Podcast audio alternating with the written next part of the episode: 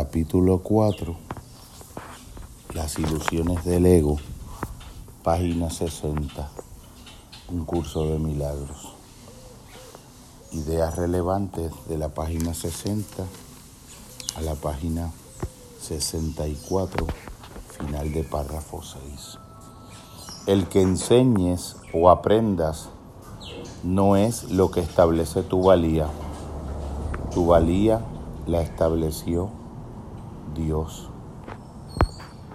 Mientras te opongas a que la fuente de tu valor eh, no seas tú mismo, todo lo que hagas te dará miedo, especialmente aquellas situaciones en las que tienes que actuar porque sientes que son aquellas que apoyan la creencia en la superioridad o la inferioridad.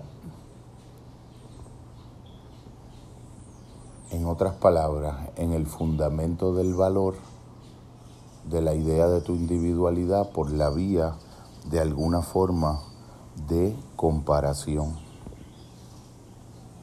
El ego trata de explotar todas las situaciones para vanagloriarse a fin de superar sus propias dudas, es decir, la autovanagloria y el autoensalzamiento constituye para el ego un mecanismo de defensa compensatorio contra la propia experiencia de la propia duda, fundada en la intuición y el reconocimiento esencial de su verdadero origen ilusorio.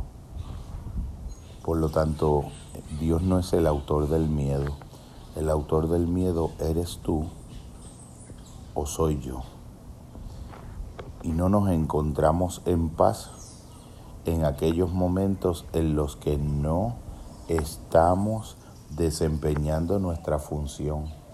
Cualquier momento donde no experimentemos una paz que sobrepasa toda forma de entendimiento, es el efecto de sentir que de alguna manera no hay una plenitud en el reconocimiento del ejercicio activo de la propia función en su grado más sagrado y más divino. Eh, Dios no crea el ego, Dios crea el espíritu y por lo tanto el espíritu nunca está en entredicho y cualquier confusión solo puede ser ilusoria. El gozo del espíritu produce miedo al ego porque una vez el gozo del espíritu es experimentado, se experimenta la necesidad de dejar de protegerse y de atribuirle valor al miedo, porque el miedo en este sentido, y por eso se le sobreacentúa eh, una sobrevaloración, es un testigo de la separación.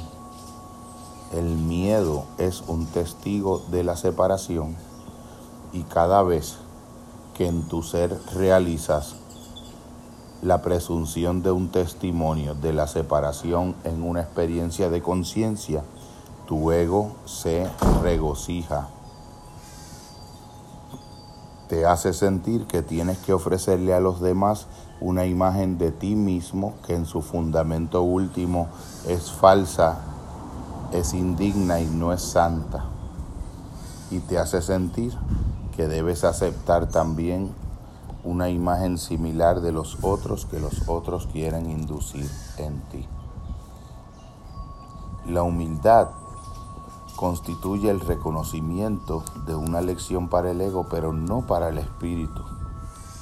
El espíritu meramente reconoce su esplendor y gustosamente irradia su luz por todas partes. La idea de que los mansos heredarán la tierra porque sus egos son humildes es verdadera porque la humildad hace al interior del ego que se desarrolle, se inicie y se ponga en movimiento el desarrollo de una percepción más fidedigna. Debemos compartir el objetivo de sanar la mente. Todo el mundo inventa un ego o un yo para sí mismo, el cual está sujeto a enormes variaciones por su naturaleza intrínsecamente inestable.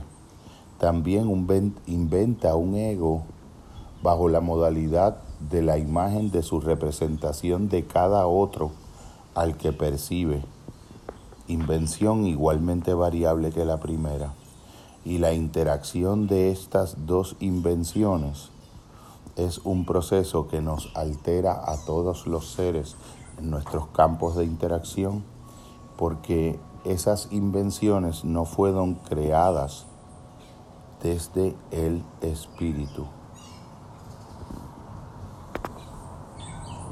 No puede haber un mejor ejemplo que pensar acerca de otro ego con una percepción tan relativa en ese pensamiento como la de las interacciones físicas. Piensa en el amor, por ejemplo, que los animales sienten por sus crías y en la necesidad que sienten de protegerlas. Eso se debe a que las consideran parte de sí mismos. Nadie repudia lo que considera parte de sí mismo.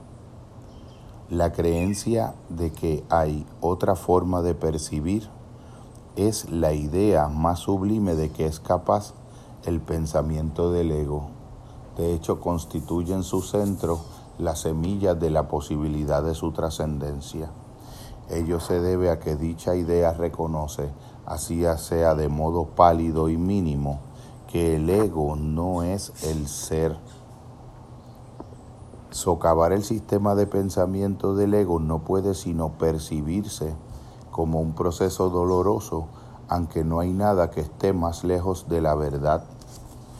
En este sentido pudiera decirse que los bebés gritan de rabia cuando se les quita un cuchillo o unas tijeras, a pesar de que si no se hiciese podrían lastimarse. Somos en múltiples sentidos todavía esos bebés en el itinerario de la vida y la historia de nuestra conciencia. Carecemos de ideas claras de lo que es el verdadero sentido de conservar lo que haya de ser conservado.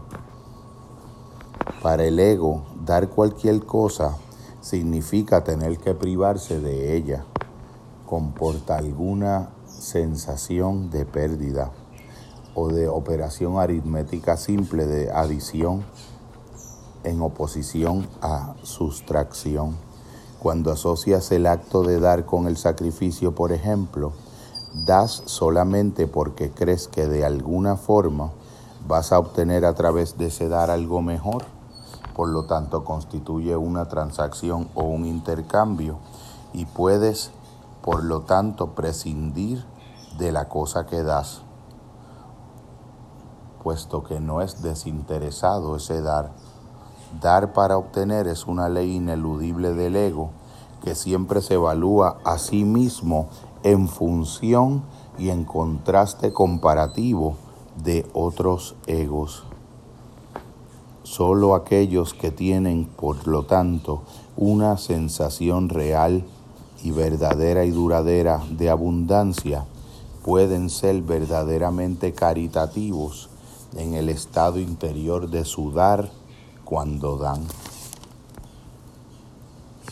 Cuando no es así, nos encontramos siempre obsesionados, aún en el dar, por la idea del obtener, sostenida ambas con la idea de la escasez, que no es otra cosa que la creencia que le dio origen a todo ese movimiento de continuamente estar dando para recibir y buscando saciar una sensación en el fondo ilusoria de estar careciendo de lo imprescindible para la plenitud en cada momento. La percepción de otros egos como entes reales no es más que un intento de cada ego de convencerse a sí mismo de que él es real. El amor propio, entre comillas, desde el punto de vista del ego, no significa otra cosa que el ego se ha engañado a sí mismo creyendo que es real y por lo tanto se encuentra temporalmente inclinado a sostener su realidad en la proyección del sostenimiento de la realidad de las otras cosas que desde un fundamento absolutamente extrínseco le dan sentido a la ilusión de ser en su aparecer.